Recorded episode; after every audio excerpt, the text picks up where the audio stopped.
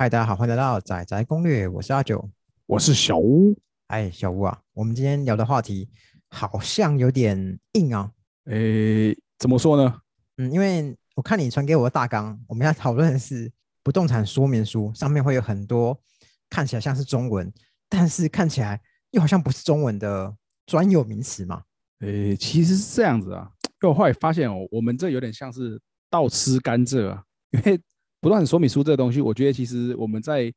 更之前可能就应该要先带到，那后来对发现说，哎，好像总觉得漏了一些什么东西啊，原来就是不动产说明书这个啊。哎呀，那这样子听众会不会抱怨我们啊？说，哎呀，我都下斡旋下了几次了，现在还跟我讲有哪些东西是不动产说明书的条目要注意的事项，嗯会不会太晚了、没关没关系，好东西永远不嫌晚。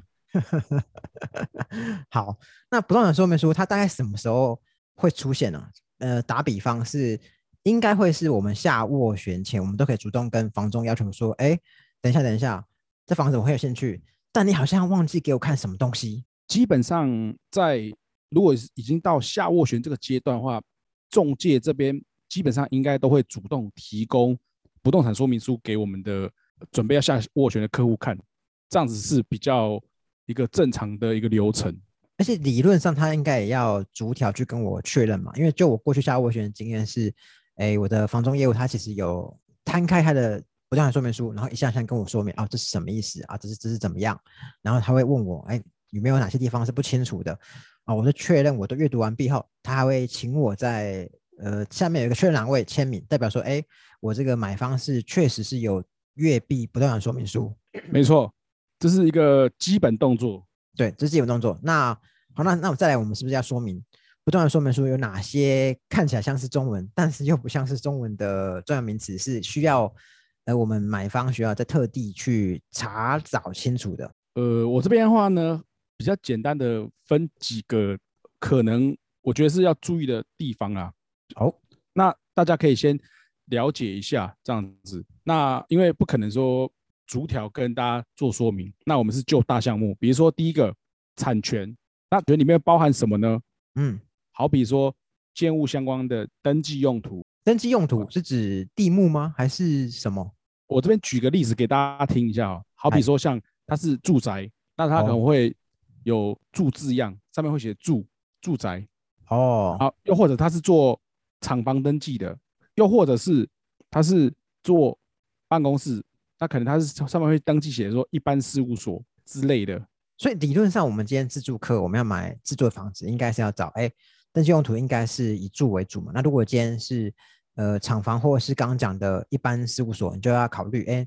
那是不是应该要买这样子的的建物喽？当然，它会有有一些影响的，比如说好比可能就是像贷款，然后或者说之后你如果要做其他用途，会考虑说它的使用目的上面的差异。好，所以换言之，等于是我我们应该是讲，我们比较鼓励是你要住自住就找住，你要当事务所就找事务所啊。如果未来真的是拿来当厂房，确实是买厂房是没有错。对，所以这个地方是说你可以稍微留意一下它的用途是。OK，那再来的话就是，当然很重要，登记面积。你买哎几平的房子，你要清楚啊，你不要最后才发现，哎，好像短短少了，那真的是很尴尬、啊。讲的是新竹某案例吗？哇，这个太经典，这个可能可以讲好对几年了。不过它因为就上面写大部分都是讲平方公尺嘛，对不对？呃，基本上我们在看不动产说明书的时候，它上面应该已经帮我们的就是使用者，就是客户这边已经转换成我们一般熟悉使用的平单位哎，但是哎还是建议还是要检查一次嘛。对，当然如果说我们后面会讲到说可能权状的部分，那啊，如果说后面有看到权状的话，基本上它就是一样会是用平方公尺做单位。哎，就是一样，切记还是要换算一下，拨个键盘，对对对，没有损失啊。没错。那好再来就是屋龄，就是建筑完成日。哦，这部分应该比较没有问题嘛。你现在讲的应该是讲他取得使用执照之后，他在呃，我们讲的比较明白一点，就是可能后面一样，看到权状上面，他会登记一个所谓的建筑完成日。那基本上你知道那个话，就会知道说，哦，这个房子哦，它的屋龄是几年这样子，哦，这部分应该比较没有疑义嘛，就是比较不会有什么争议呀、对，因为这对个东西不太可能会是有什么造假的问题。哎，没错没错，好，对，那另外就是说，我们房子嘛，那当然就会有它所在的土地的部分。那哦它所在土地要看什么呢？就是土地的使用分区。哦，就刚可能这样前面已经有稍微提到，比如说像可能住宅区啊，对是它的那个工业区，那又或者可能它是非都市计划的话，可能也会有其他的像乡村区对，或是农业区等等之类这样子。这部分跟登记用途其实也有连带相关嘛。如果他今天是呃登记用途，其实是一般事务所，代表他可能不在住宅区吗？呃，这不一定，因为有时候可能它是差别会在于说都记内或都记外。对，对，那都记内、都记外，它都可能是一般住宅这样子。哦，不过我之前碰到比较特别的情况是，我之前看了一个房子，然后呃，那那件后来我没下握拳，是因为它有一定的比例是，它是讲分区是住宅道路用地，哦，对我之前有遇到这样子的情况，它是在住二跟它的它的建物是在住二跟道建道路用地上。哦，那就要看那个道路用地的部分有没有什么争议这样子。哎，我们去我问说，我们问房东，房东说，哎，这个道路用地会不会有问题？他说啊，这个道路用地啊，基本上都不会动了哦。但他就这样一一句话带过啊，所以我也不知道到底是怎么样。哦，这可能还要接下去深入了解会比较清楚。对对对，不过那天后来是没有下斡旋了，所以就是可以略过不谈。OK，那再来就是有土地嘛，那所以它就会牵涉到我们所谓的土地持分的问题。哦，啊。土地持分的话，因为我们不论你是住公寓、哦华夏，或者是说呃电梯大楼，还我们这一块土地上面可能一两百户的住户嘛，那大家一定会根据你拥有的平数会有不同的持分，有些人土地持分的平数大，有些人小这样子，那这个也哦。是要确认一下。OK。所以换言之，我今天假设我是买被大平数的，我土地持分应该是会比我同社区的可能小平数的还要多一点嘛？基本上会是这样，就好比四房一定比两房来的土地持分多，这 OK 是正常是这样。土地持分这会影响到未来什么因素吗？呃，其实是还好，但是因为毕竟这个也是你的权益，那边哦，所以你当然还是就如同看那个建物登记面积一样，你还是稍微的了解一下。好，那 OK，再来的话呢，就是可能要确认产权是否清楚的部分是这个房子有没有屋主可能他因为好比说比较常碰到是有欠人家钱，好会不会有哦被人家私人设定，嗯，有或者是说怎么样呢？当初在买的时候呢，可能是跟朋友，又或者是跟家人一起买是怎么样的？那可能是不是有做一个所谓的限制登记这样子？啊之前有提哦简单提过限制登记的问题。对，那其实只要确认说，OK，今天这个做限制登记或做私人设定的这个人，他之后这个房假设真的卖掉了，他能够配合去做涂销，确认说产权是没问题可以过户的话，那其实就还好。是怕说会不会他是有什么问题没办法过户哦，那就比较麻烦一点了。所以换言之，你看到一间很喜欢的房子，但你发现到它有限制登记，今天无论房仲怎么跟你说，你你都还是要有一点保留嘛，因为也有可能搞不定。对，就是可能你要先确认清楚，这个是真的有办法处理的，而不会是说到最后我要签约了才发现说，哦，这个是没办法解决的问题。但如果签约后才发现，哎，没办法解决，那那该怎么办？那当然是要请中介去好好处理这个事情啊，因为这个责任，假设流程没办法履约下去，那就是中介有连带责任啊，因为他当初没有把这个事情处理好所以看来我们又可以独立分一个章篇章来讲这些纠纷喽。诶、有机会的话可以跟大家再分享一下。OK，好，那如果我今天都没有问题，那还要注意哪些地方？OK，那因为我们现在这边是讲产权的部分嘛，那我想说大家可能会比较关心，因为有些人可能真的不会这么有频繁的交易经验啊。那对，权状这个东西，可能大家有些人不会那么的，甚至可能很陌生，因为可能他准备才第一次要买房子。哎，对，那拿到不动产说明书上面，假设呢屋主他上面是全装影本的话，那我这边就是简单教大家看一下，说里面是大概怎么写这样子。所以又是一堆看起来像中文，但又不又不那么像中文的字喽。其实还好啦，基本上哦还相对白话，应该还算直观好懂。我这么说好了，OK，那上面有有哪些字？你要跟大家分享分享？简单讲一下，比如说像土地好了，因为哎，我们权状一定会有分成土地权状跟建屋权状嘛。对，那土地的话呢，就看说我们这个建筑物，好比说大楼好了，哎，它所在的基的土地上面，呃，它可能会有几块土地，因为有些可能单纯一点，我就是这个土地上面就盖这个建筑物。对，那有些比较不一样的话，可能它是说，因为当初要在盖这房子的时候，可能有整合周边几块比较零星的小块的土地，所以你这个房子买到之后，土地权状可能会不止一张，因为会有不同笔的地号这样子。哦，所以换言之，你会有几个地号，就会有几张嘛。没错，嗯，对。那我这边来简单讲一下土地权状上面可能你大概可以注意一下会有哪些的一个项目，像第一个所有权的嘛，嗯，这个就是当初房子登记谁的嘛，那就是对。上面会是谁，嗯，然后再来就我刚才提到的地号，我们这个土地的地号是什么？哎，上面也嗯。会写的一清二楚。对，然后在使用分区，刚才前面有提到我们这个土地是什么样的使用分区，对，也会写到。嗨，那如果说我们一般比较常见到的就是可能是空白，空白就是表示就是单纯一般的住宅区。哦，那如果他有特别喜欢，可能就是呃像可能工业区啊，或者说像都计外的呃什么甲种农业区域或什么乙种那种乡村区之类这样子的。对，那另外当然就是基本的一定要有面积嘛，还有你的权利范围，就是所谓的土地持分是有多少这样。但理论上这边看到的，呃，这边应该是权状的影本，应该要跟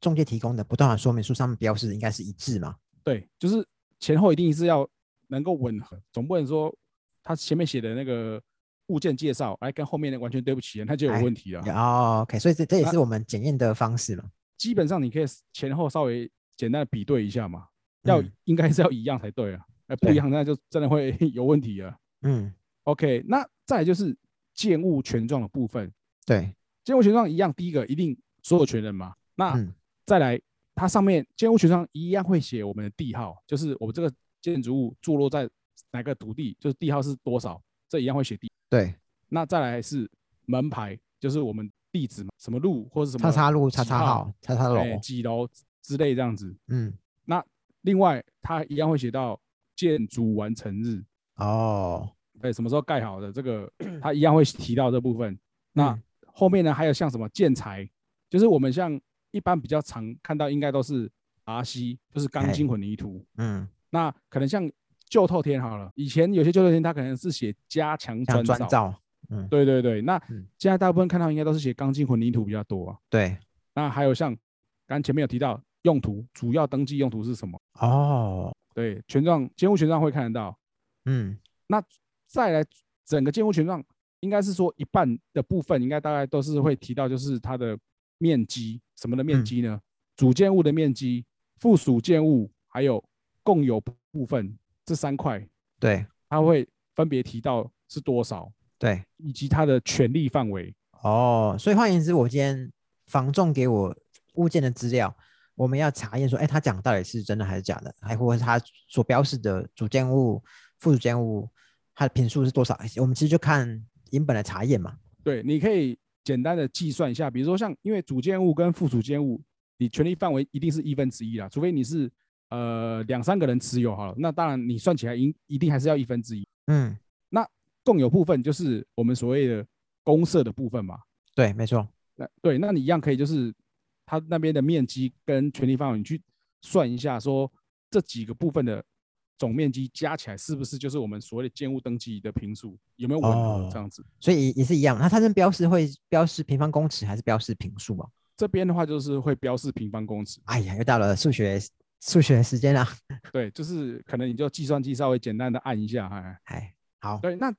讲到这个权状化，我这边顺带一提，就是说，相信很多人在网络上看到中介的广告，有他会提到说，我们所谓的室内可用面积，或者说可能主妇是多少，他其实提的就是我们权状上面这边写到的这个哦，主主主建物物跟加附建物，附属建物，但因为有的嗯。时候我们会有些看到广告上面是直接写说室内空空间，那对，其实如果你是主建物加附属建物的话呢，那有时候可能会稍微多一些，是差在哪边？会可能雨遮也算进去。哦，对，因为我们可能自己中介大家认为的就是可用空间是指说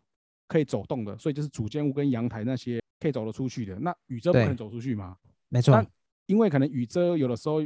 平数占的比例不是很高，好比说可能零点多或是多一些的话，可能一平多一点，嗯，那呃，可能差就差在这边。所以有些人会好奇问说，那到底室内空间是指的是什么样的平数？那我这边就所以才顺便顺带一提这样子。所以所以房仲讲的室内空间应该是主建物加可以走动的附属建物。就是阳台，通常是这对样，就是主建物加阳台，我们会提到的室内可用空间。不过我之前也看过有一个物件蛮有趣的，他讲讲他的室内空间是讲十六点多，十点多平。好，但我们去看不动产说明书，还发现，哎呦不对呢，他的雨遮要四，他的雨遮竟然有四平啊，吓死那人呐、车已经可以弄成一个房间了，它这也太它雨遮是？帮楼下露台遮蔽阳光跟雨水。哇，那 那这个是真的特别大特别一点。对，不知道哎雨遮应该是极少数了。极少数啊。OK，那我们刚刚前面这样讲的林林总总这么多哈，最重要部分产权相关的，对，那再来还有不动产说明书也需要注意的是什么？就是哎标的物现况说明。哦，那这个部分呢，基本上就是一般呃中介在跟屋主在签委托的时候，委托书上面都会有做一些勾选的，所以这个你在看不动产说明书的时候，也要注意一下上面勾选的情况。比方说有跟没有漏水啊，哦有没有修缮嗯。过啊之类的问题嘛，对不对？没错，现况嘛，还有嗯。格局。对，那格局的话，你就是可能要顺便看一下，通常里面都会附所谓的建物测量成果图，对，那你可以去比对跟他们就是中介自己画的格局图的差别，说，哎，是不是哪边其实应该是有增建出去啊，或者说是加盖，对，你可以去比较一下呢原始跟后来你看到现况的差异性。那如果有不了解的话，就直接跟中介做询问。不过这边我觉得某部分也会比较比较多争议也是，其实呃坊间有一些房东他其实有提供呃漏水保护或等等之类的。那很很多情况其实是当今天你在看不同的说明书的时候，现况格局里面它就有标示到，哎，它其实是有漏水。那其实等于是你也在不动产说明书上面签名了，代表其实你已知有漏水嘛。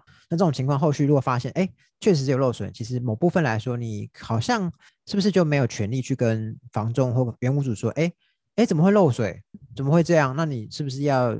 呃修缮啊，或怎么样？呃，这个没错啊，因为如果你是就你已已知的这个位置的对漏水情形，你确实是没有办法再去跟屋主或者说中介去呃，可能有什么 argue 说，哎，怎么会这样子？因为这个是你在签约之前你就已经知道这个情况，而且你也认同嘛，不然你不会签约嘛。所以不断说明说它并不像我们一般注册网站一样，就是有很多同一事项大家都不看，直接打勾然后注册，它是还是需要哦仔细阅读嘛，因为毕竟你要在下面签字，就会有法律效力嘛。当然，当然，就是嗯，尤其是这个现况哦，是跟你自己很重要、很相关，所以你一定要先确认清。对，那像那种瑕疵，我们刚才讲，其实这个就算是呃建物瑕疵的部分，那这个对当然是重中之重，你一定要先确认好，哎，不要嗯事后才说，哎，怎么那时候你没有特别提醒我，或者是所以换言之，就是刚刚讲到产权的部分跟标的物的现况说明都是同等重要的。哦，当然这是嗯，都算很重要的一个事项。嗯总不可能说，比方说他本来建物测量成果图讲说，哎，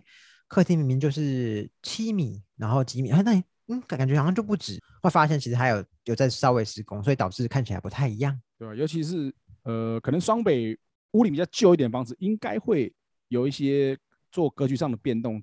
嗯，所以那这样的话，你可能就是需要真的要比对一下，才可以知嗯道到底有没有一些出入的地方。OK，因为新的大楼基本上比较少这种问题，嗯，没错，嗯对啊，OK，所以刚刚前面两个产权跟标的物现况来讲，这是我认为最重要的两项。那嗯第三个是什么呢？就是周边环境。